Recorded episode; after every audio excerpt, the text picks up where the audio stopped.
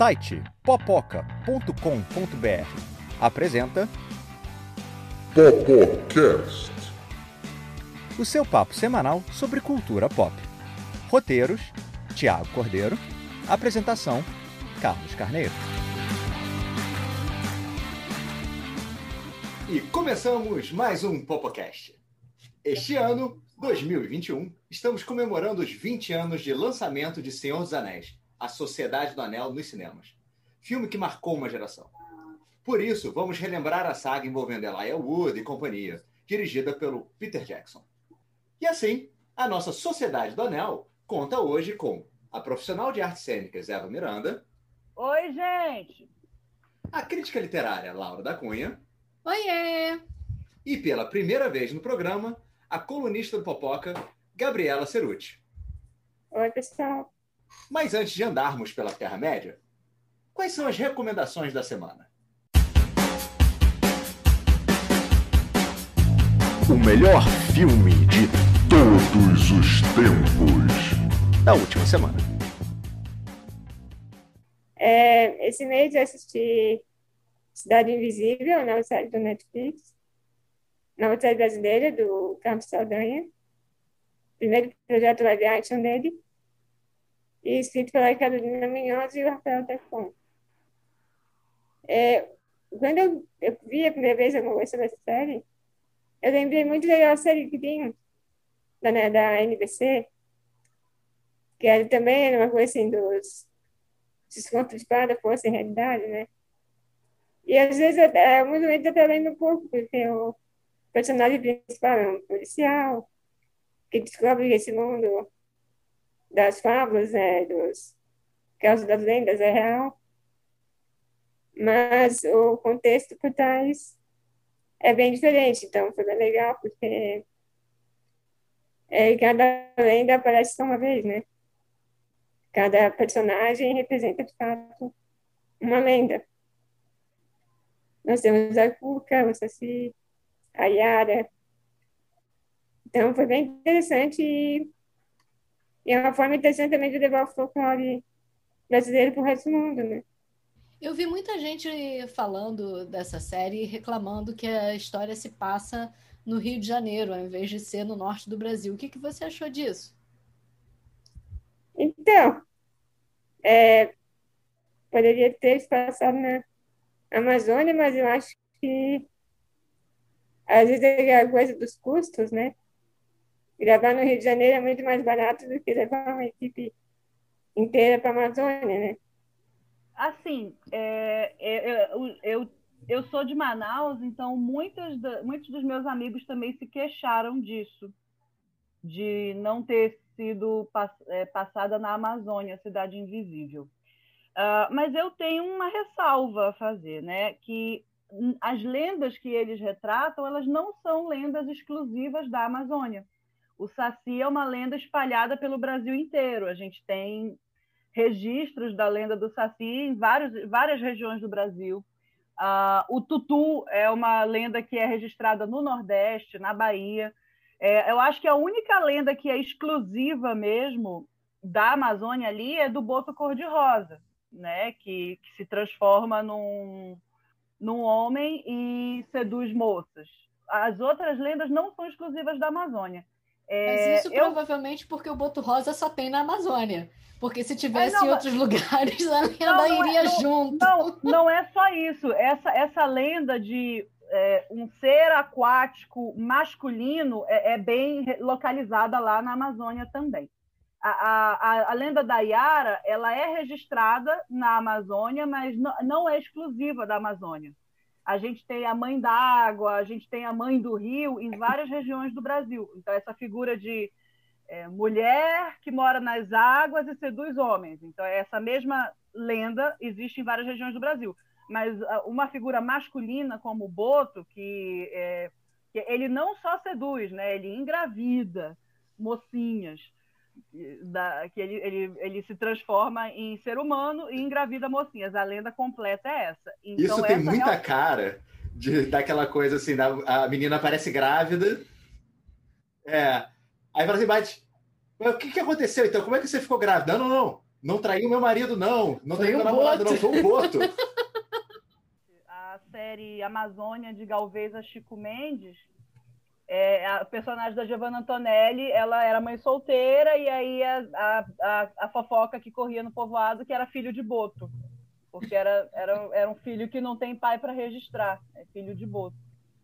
É, Mas então, só para a gente voltar pro ponto da recomendação. Apesar de ter sido no Rio de Janeiro, do, do jeito que mostra o folclore, você qual é o seu ranking P para essa série, Gabriela? Oh, que foda mesmo. Eu achei bem digna de, de renovação pela Netflix. Beleza. Então pode ter várias temporadas, vamos continuar assistindo. Eu ainda não Sim. vi, mas eu estou ansioso para começar a assistir. Eu, Bom olha, saber que eu tem uma já recomendação. assisti, eu já assisti e eu fiquei muito feliz. É uma produção brasileira muito bem acabada, muito bem acabada, sabe? A produção de arte muito boa, é, um roteiro, um roteiro que não é perfeito, na minha opinião, tem tem umas soluções que o, que o roteiro escapole, assim, que eu fico pensando, poxa, essa cena merecia ser mais lapidada, é, essa emoção precisava de outra contextualização, mas assim, a gente não, não, não pode exigir que seja perfeito, gente. Não pode exigir que seja perfeito. Eu achei uma série muito boa e o fato de pegar o elemento do Brasil, né, da lenda do Brasil, e botar numa plataforma de distribuição mundial, eu acho uma coisa muito poderosa. Sabe? A série ficou em top 10 da Netflix em mais de 60 países na semana que estreou. Sabe? Eu acho que foi top 2 no Canadá, top 4 no, nos Estados Unidos. Eu fiquei muito feliz, assim, muito orgulhosa. Saber que agora tem um monte de gente ao redor do mundo sabendo que o Boto sai engravidando pessoas. Assim. Para mim, que sou amazonense, é, é muito, muito legal. É muito legal. É como se fosse o meu Thor, sabe? O Boto, para mim, é como se fosse o Thor, sabe? Todo mundo agora sabe que o Boto vira gente e sai andando no meio da rua. Achei mó legal. Achei mó legal. Maravilha. E você, Eva, o que você tem assistido? Bom, é, essa semana eu estou assistindo uma série francesa chamada. é, o nome é 10%, eu não sei falar francês, então talvez a minha pronúncia não esteja correta, peço desculpas. Em francês é 10%, que é 10% da comissão, né? O nome vem de uma comissão. É, é baseada na rotina de uma agência que representa artistas e, e fecha contrato com eles para fazer filmes, séries, comerciais, esse tipo de coisa. Então, é o ponto de vista dos representantes, dos agentes, e é uma série muito engraçada, mas é muito engraçada. É um humor inteligente pra caramba, os diálogos são debochados, é muito gostoso, é muito, muito, muito divertida de assistir, é pé de foda, é muito legal. É, é, os personagens principais são todos muito cheios de defeitos, então a gente gosta deles. A, a nossa personagem principal, ela é, ela é egoísta, ela é egocêntrica, ela só pensa na carreira e a gente quer que ela se dê muito bem porque a gente gosta dela. É muito divertido. Eu tô adorando, tô louca para terminar para saber como, como vão se desenrolar. Então a sua personagem principal é a lésbica? É, a nossa, a nossa Andréia. lésbica. Andréia. Tem uma, uma cena muito engraçada que ela tá numa, numa rede social de encontros e ela, ela fala muito claramente assim, olha, eu não quero relacionamento nenhum, não. Você tá, que, você tá querendo um relacionamento sério? Não é isso que eu quero, não. É muito engraçado, é muito engraçado. Ah, uma curiosidade só, que a gente, num programa passado, no primeiro programa dessa temporada, a gente comentou sobre traduções. O nome dessa série em inglês, por conta do, do sistema operacional do Netflix aqui em casa, ele está em inglês, então aparece os nomes das coisas em inglês, mesmo que sejam em francês. E aí o nome em inglês que aparece é Call My Agent, ou seja, tradução para inglês não tem nada a ver com o nome original. Dizer, liga para o meu agente. Tipo, Fale com o meu agente. Fale com o meu agente. Provavelmente a comissão padrão de 10% não deve ser tão padrão assim na realidade dos Estados Unidos. Pois é, e, e eu acho que se traduzir para o português como 10%, vai ficar parecendo que a gente está falando de garçom. Que é uma Então- série sobre garçons, exatamente. Todo mundo um achar que é série... do 3%. É. Tem 3%, olha só. Depois dos 3% do Brasil, vem os 10%. Sim, Pois é, porque você sabe como é que é. A França é mais rica, então em vez de 3% é 10. É Exato. 10%. Mas então é um, é um pé de foda. É, é muito pé de foda, é divertidíssimo. Eu estou começando a estudar francês, então é para mim é melhor ainda. É como se eu tivesse tendo uma aula de conversação. É muito bom, muito bom, é muito divertido. Para isso, realmente, essa série é bem interessante, porque ela está sendo fa- falada com um francês bem tranquilinho de entender, né? Então, para quem está estudando, é excelente. E eles falam pausado, falam de forma bastante clara. É bem interessante mesmo de assistir. A gente também está assistindo e estamos nos divertindo muito. Maravilha, maravilha. Então, vamos agora para o assunto da semana. Voltando aqui, né? Vamos reunir aqui a nossa companhia e tentar jogar o anel no vulcão. Né? Vamos comemorar aqui um pouquinho e falar de Senhor dos Anéis no nosso perfil de hoje.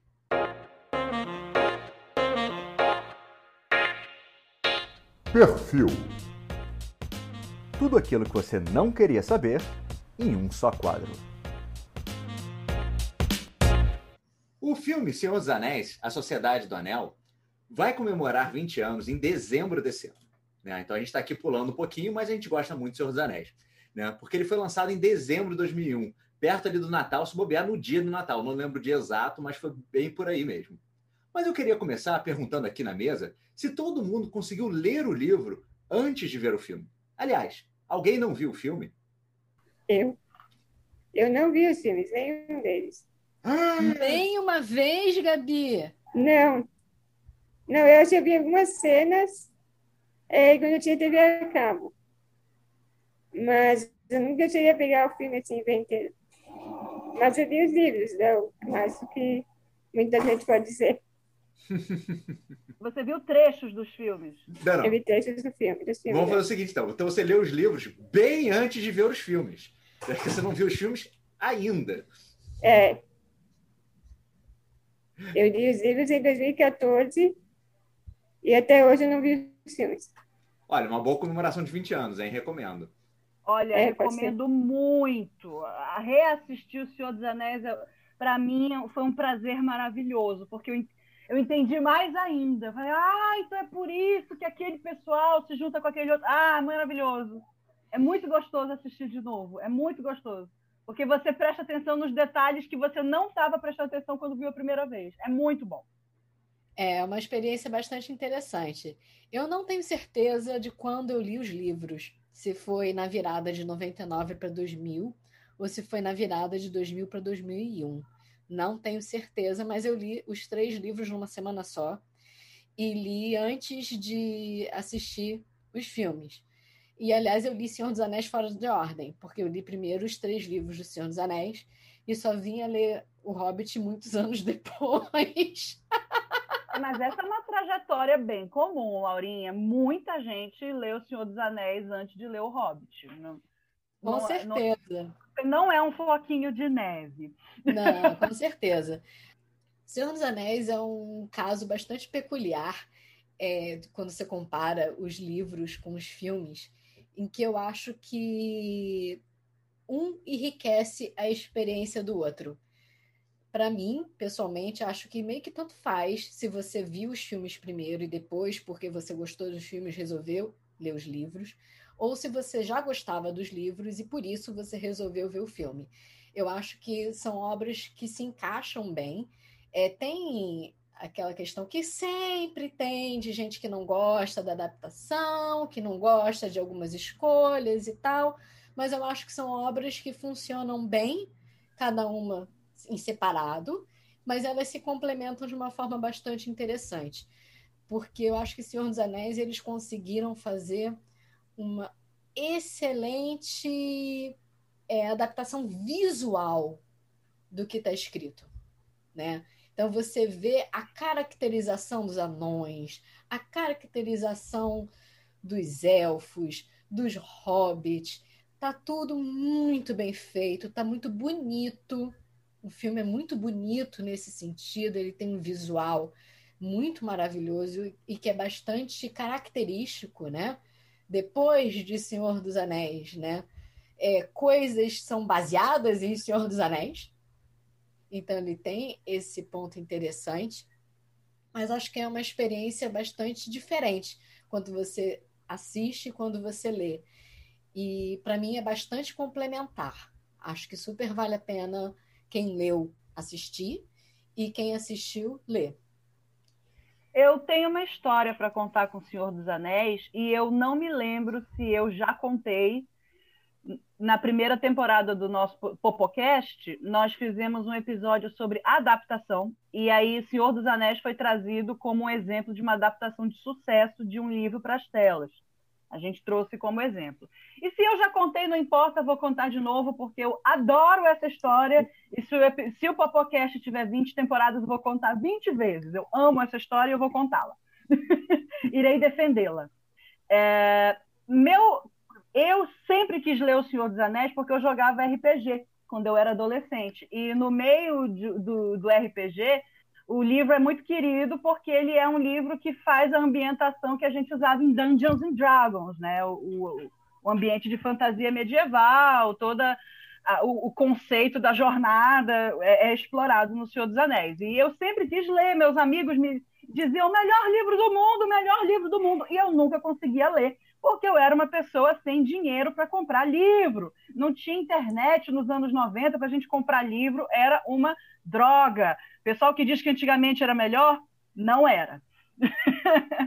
né? E eu não tinha dinheiro para comprar. E quando foi começou a ser anunciado o, a adaptação dos filmes da trilogia do Peter Jackson, chegou lá em Manaus o livro em edição de luxo, luxuosíssima, nas livrarias para vender, uma edição especial baseada no, na, na aproximação do filme que estava chegando. Aí eu falei, agora vai.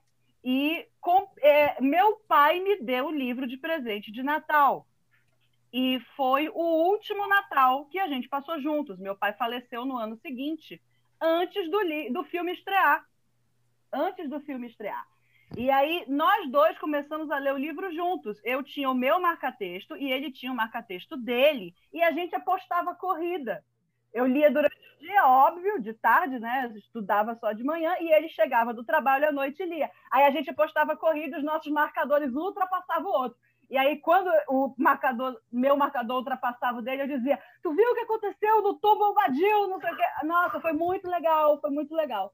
Infelizmente, por circunstâncias da vida, ele não conseguiu terminar de ler o livro, ele faleceu antes. Ele faleceu em agosto de 2000 e... Não, ele faleceu em outubro de 2002, então ele não terminou de ler o livro e não assistiu aos filmes. Então, os filmes para mim são muito importantes. Assim, eu fiquei com essa memória afetiva da história, desse momento que a gente compartilhou enquanto ele ainda não sabia que estava doente. Nossa, foi muito legal. Assim, foi muito legal ganhar esse livro nesse Natal. E foi muito legal que o filme tenha sido tão bom, sabe? Foi uma experiência muito, muito gostosa para mim emocionalmente, que o filme era tão legal e a gente juntava a mesma turma de amigos para ir assistir todo o Natal, Ano Novo, a gente combinava de ir juntos. Assim, é, altas emoções e eu só posso esperar coisas maravilhosas vindo da série que vai ser produzida agora, a série em live action. A gente também tem uma história muito interessante com o Senhor dos Anéis. É uma história que a gente conta para todo mundo também, mas a gente ainda não contou essa história no Popocast. Inédita! Inédita, história inédita do Popocast. Pela primeira vez na TV.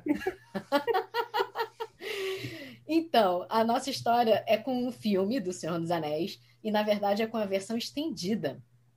Quando já tinham sido lançados todos os filmes, a galera começou a lançar as versões estendidas dos filmes.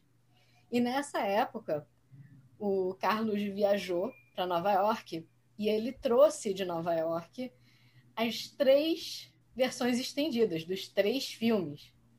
E aí ele fez uma mega sessão de final de semana, tipo de começou no sábado e ia terminar no domingo, só Deus sabia que horas, porque cada versão estendida, né, quatro horas e cacetada de filme. É, todas as versões estendidas juntas dá mais ou menos 13 horas e meia de filme. Pois é, então só pra vocês terem uma ideia, era muito tempo de ah, filme. Mais uma série. e foi nesse final de semana em que ele colocou para todo mundo assistir na casa do pai dele os filmes do Senhor dos Anéis versão estendida que a gente se conheceu. Que um amigo em comum me convidou para assistir com ele. E foi assim que eu conheci o Carlos. Tará! Claro que quando a gente fez 10 anos de relacionamento, a gente fez um novo final de semana em que a gente colocou de novo os três filmes versão estendida para tocar exatamente igual, tudo assim, de novo. E foi muito engraçado, porque os nossos amigos vieram em. Eles vieram em rodízio. Ninguém aguentou assistir tudo de uma vez de novo, assim, não. Mas, afinal de contas, todo mundo 10 anos mais velho, pelo menos. Então, eles vieram em rodízio. Teve uns que vieram pro primeiro filme, aí depois eles foram embora, aí vieram outros pro segundo. Mas daqui a 10 anos a gente faz de novo. 10 anos a gente faz de novo, mas Gente, é três rave. versões estendidas. É uma rave. É uma rave. É uma rave. Eu só consigo definir essa experiência como rave. Mas, de fato, O Senhor dos Anéis é, é, é uma experiência interessante, considerando a história do cinema, que marcou muito, porque a gente fala, está comemorando aqui o primeiro filme, né, A Sociedade do Anel, mas é impossível falar só do primeiro filme, porque é uma trilogia. E ele foi filmado tudo junto. Né? Então, ele foi lançado, o primeiro filme, em o- A Sociedade do, Anel, em 2001, As Duas Torres, em 2002, e O Retorno do Rei, em 2003 né? Sendo que tudo filmado de uma vez só, então não tinha tempo assim para ver. E será que vai dar certo? Né? A gente comentou no último episódio sobre sequências, um filme que dá certo, aí eles fazem o segundo. Não, eles apostaram já na trilogia. Se o primeiro filme fosse uma porcaria, ia ser uma porcaria o segundo, ia ser uma porcaria o terceiro, ia ser tudo lançado porque já estava tudo pronto. Não tinha. é- é- foi uma aposta imensa da, da New Line, né, da produtora do filme, da Warner que distribuiu o filme, e do próprio, do próprio Peter Jackson. E para isso eles filmaram tudo em Nova Zelândia. Então, a quantidade de dinheiro que isso envolveu em Nova Zelândia, Nova Zelândia ganhou toda uma, uma incrementação no turismo impressionante. Injetou pelo menos 200 milhões de dólares na economia. Eles criaram uma espécie de Ministério dos Anéis para Ah. aproveitar esse, é, é, esse turismo. Quando eles filmaram o Hobbit, eles fizeram questão de construir os estúdios, né, a, todo o cenário para fazer o Shire, né, o condado, são cenários fixos para que as pessoas possam visitar o condado e então você te- ganha, ganha mais essa, essa atração turística. Se você entrar na internet e procurar o, o vídeo de segurança da- das empresas aéreas de Nova Zelândia, você tem é toda tematizada com o Senhor dos Anéis. Você tem participação, foi dirigido e tem a participação do Peter Jackson, do Taika Waititi, das grandes figuras do cinema neo- eh, neozelandês se participam do vídeo de segurança das empresas aéreas. Quer dizer, é- é- a influência é, é- não dá para separar hoje em dia a Nova Zelândia do Senhor dos Anéis, principalmente que todos os filmes do Senhor dos Anéis foram gravados lá, utilizam muito da, da paisagem natural do filme e encaixa demais com aquilo que as pessoas imaginavam do livro. Então, aquilo que a Laura falou deles, das obras se complementarem, é, acho que não tinha lugar melhor no mundo para se gravar Senhor dos Anéis, realmente, porque realmente aqueles cenários são. É, muito bonito. é- É, ficou- muito ficou bonito. muito bonito. É que a Nova Zelândia tem uma geografia muito diversa, né? Você tem neve num lugar e depois você já tem um campo verde, depois você tem uma praia. Então, dava para filmar tudo ali sem ter que ficar indo para muitos países, né? Se, se o lugar tivesse filmado na Europa, né? Ah, com Exatamente. certeza. Eu acho que tem uma coisa interessante nesse sentido também, é que eles conseguiram é, fazer uma indústria de turismo baseada no filme num lugar que sempre teve o potencial de gerar esse turismo, mas era desconhecido. Então, os filmes acabaram sendo como se fosse a grande, o grande golpe publicitário da Nova Zelândia. colocou no mapa, né? Colocou no mapa. A Nova Zelândia sempre foi conhecida do, no meio turístico como um destino muito interessante, mas a, a propaganda que o Senhor dos Anéis faz é uma propaganda de alta qualidade. Principalmente É. se você era fã da TV Colosso, né? Né? E lembra do Zaca Palladio, né? A Isso Capaládio, aconteceu na Nova Zelândia. Nova Zelândia. Acredite, se puder. Agora, um desafio então. Vocês acham que é possível, da série da Amazon, que vai sair nesse ano, que se passa no mundo do Senhor dos Anéis, superar o filme, que já é bem clássico? O que, que vocês gostariam de assistir que não teve, que teve ou não teve nos filmes? O que, que vocês gostariam de ver nessa série que os filmes não conseguiram cobrir? Vou Tom fazer. Bombadil. Tom Bombadil! Uma temporada inteira na casa do Tom Bombadil. Muito Tom Bombadil. Tom Bombadil e Frutadouro. Tom Bombadil e o Salgueiro Homem. Tom Bombadil, Dil, Dil, Dil, Dil. Eu acho que eles vão precisar de um episódio especial em forma de musical com o Tom Bombadil. É, musi- episódio musical do Tom Bombadil, que ideia maravilhosa, Laurinha. Isso realmente vai precisar. Agora eu preciso fazer uma confissão, gente. Eu não sei absolutamente nada sobre essa série na Amazon. Eu não Nem sei se- eu. Eu não sei sobre o que, que eles vão fazer. Eu não sei se eles vão refazer a história do Senhor dos Anéis, só que numa série. Eu não sei se eles vão contar, tipo, vai pegar o Silmarillion e vai contar as histórias que se passam em torno do Senhor dos Anéis, né? Ou antes, né? Ou depois. Eu, eu assim, não tenho noção do que eles vão fazer. Mas realmente, se botarem o Tom Bombadil, eu vou assistir. Tom Bombadil! Como é, como é o nome do fandom do Tom Bombadil? Bombadiletes? Alguma coisa assim? Eu sou muito Bombadilete. Se não tem, agora vai ser Bombadilete. Bombadil! Não, muito. Amo, amo, E amo. você, Foi Gabriela, qual, o que você espera dessa série? Então, eu também não li nada, não sei nem quem vai ser, no- quem está no elenco, não faço a menor ideia. Mas eu espero que, se for fiel ao livro, já vai ser uma grande coisa. Eu acho que a Amazon não ia é, entrar nessa fazer uma furada, né? Já está tá indo bem com as séries, né? Eles não vão, não iam investir em Senhor dos Anéis, tem um, um grande fandom para para fazer caquinha. Olha, até esse momento, pelo que eu li, pelo que eu li, não tem nada, absolutamente nada confirmado, nenhuma notícia sobre o, sobre o que, que vai ser a história. A única coisa que se sabe é é uma série que se passa no mundo dos dos Anéis. Se é durante dos Anéis, com outros personagens, de repente a história do, dos magos azuis que vão para o leste, ou se, se é a história do, do de o que, que aconteceu na, na infância de Frodo, assim, não se sabe. A, a, a única coisa que se sabe é se passa os anéis, o resto até agora tudo é rumor. Então, é, se eu fosse apostar, eu acho que eles não iam mexer na história que eles fizeram no filme. Se eu fosse apostar, eu acho que eles, botar, que eles vão botar os acontecimentos da, da- do início da vida do, do, do Sauron, assim, como o, o Sauron, a, a relação do Sauron com os, numeronia, os numeronianos. No Númenor. Númenóreanos, isso, nossa, muito, muito, Númenor. muito M. Númenor. E, e, e a relação dele né, com a criação dos anéis.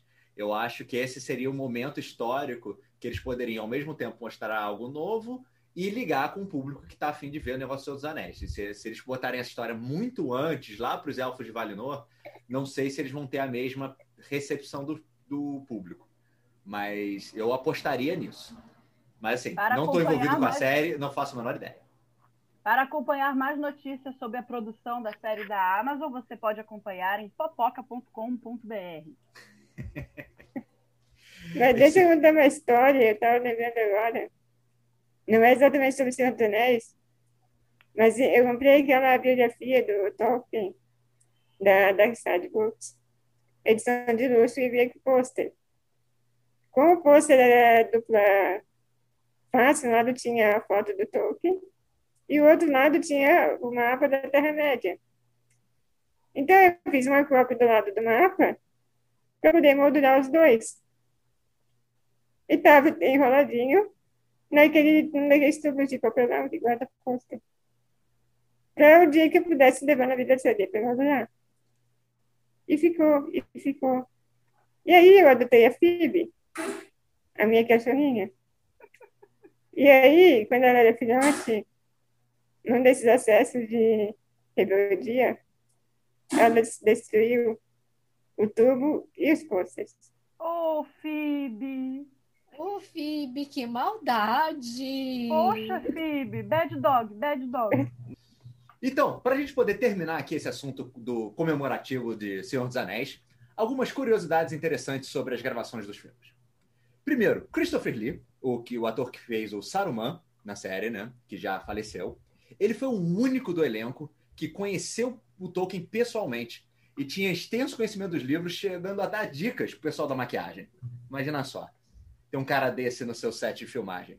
Nossa. Que invejinha, né? Oh. Sir, Sir Christopher Lee. Exatamente. E outra curiosidade é que quando as filmagens acabaram, o Peter Jackson deu o Um Anel pro, pro Andy Serkis, que faz a voz do Gollum e toda a captação de, de, de, de movimentos do Gollum. Ele também foi diretor da segunda unidade. E ele deu outro anel pro Elijah Wood, que faz o Frodo. E cada um achou que só tinha um anel. Só pode existir um, a não ser que o Peter Jackson tenha encomendado dois para a equipe de efeitos especiais. É sempre bom ter mais de um, porque, né, vai que acontece um acidente. Não, assim, se, se eu tivesse na produção, eu mandava fazer 20, deixava guardadinhos no cofre e quando acabasse a produção distribuía para vários museus do mundo, já mandava fazer logo 20. E dizer que era o único, né? Não é o, o um anel, é o 20 anel.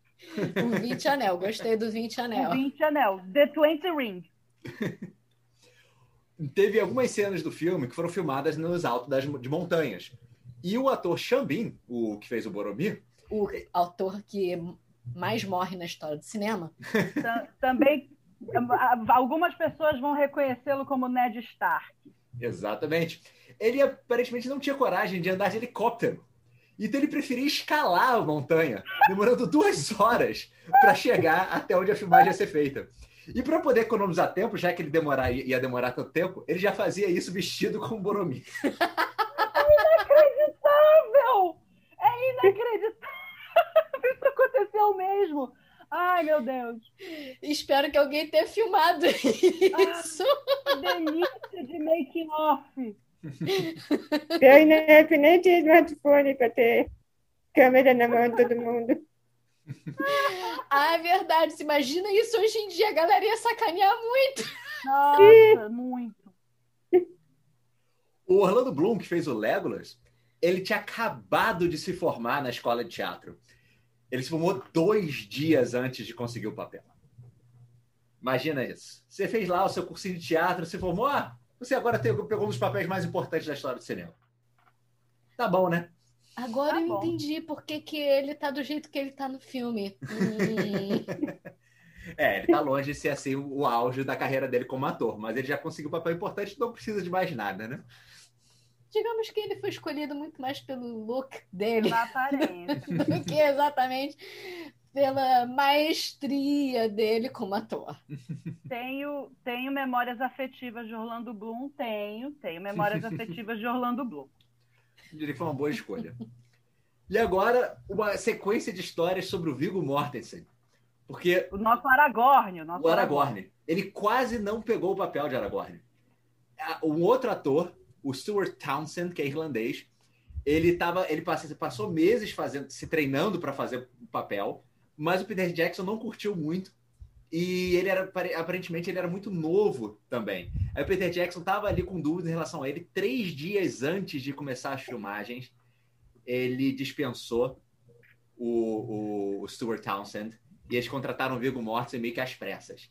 E não teve, Nossa, quase não teve tempo para se preparar para o papel. E o Bob Anderson, que é o treinador de espadas, disse que o Viggo foi o melhor que ele já treinou. Parece que ele se adapta ao papel super rápido. E o, e o Viggo Mortensen aceitou fazer o Aragorn porque ele tinha recusado o papel de Wolverine antes. Ele, porque o Wolverine, aparentemente, o filho dele disse que o filho do Viggo Mortensen disse para o pai que talvez não era- tinha grande chance o Wolverine não ser bem interpretado, não ser bem, não ser bem adaptado para o cinema, que estava muito desconfiado. Então, e que achou que, que a opção pro, pro Aragorn ia ser melhor. Então, Gente, influenciado pelo filho, o cara aceita o papel Aragorn. Esse filho do Viggo Mortensen é a pessoa de maior um visão visionário. de Hollywood. Ele só errou em relação ao Wolverine, né? Deu a chance É, ali pro, é. pro, pro, Mas foi bom, Jackman. foi bom, Foi bom. ganhamos Rio Jackman. Foi excelente porque. É uma criança abençoada. Será que há um universo paralelo onde o Viggo Mortensen é o Wolverine e o Jackman é o, é o É o Aragorn? Aragorn.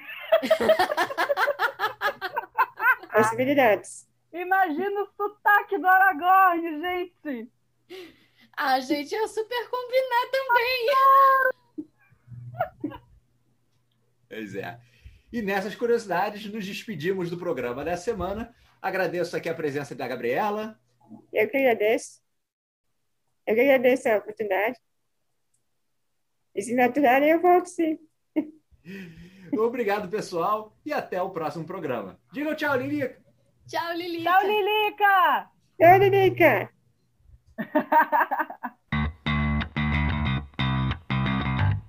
Site popoca.com.br apresentou Popocast. Quer participar do Popocast? Mande um comentário que a gente lê. Nosso e-mail é sitepopoca@gmail.com. Você também pode enviar pelo formulário de contato no site popoca.com.br ou nas nossas redes sociais, no Instagram, Facebook e YouTube, em que estamos como arroba sitepopoca.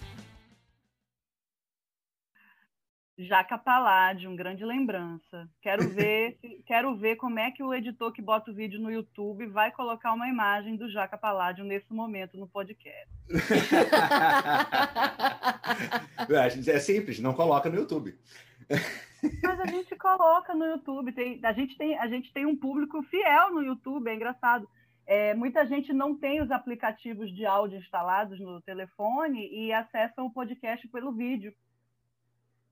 Eu não Se tinha você- noção. Se você assiste o podcast pelo YouTube, mande um e-mail para sitepopoca.gmail.com dizendo eu sou uma das pessoas que assiste o podcast pelo YouTube.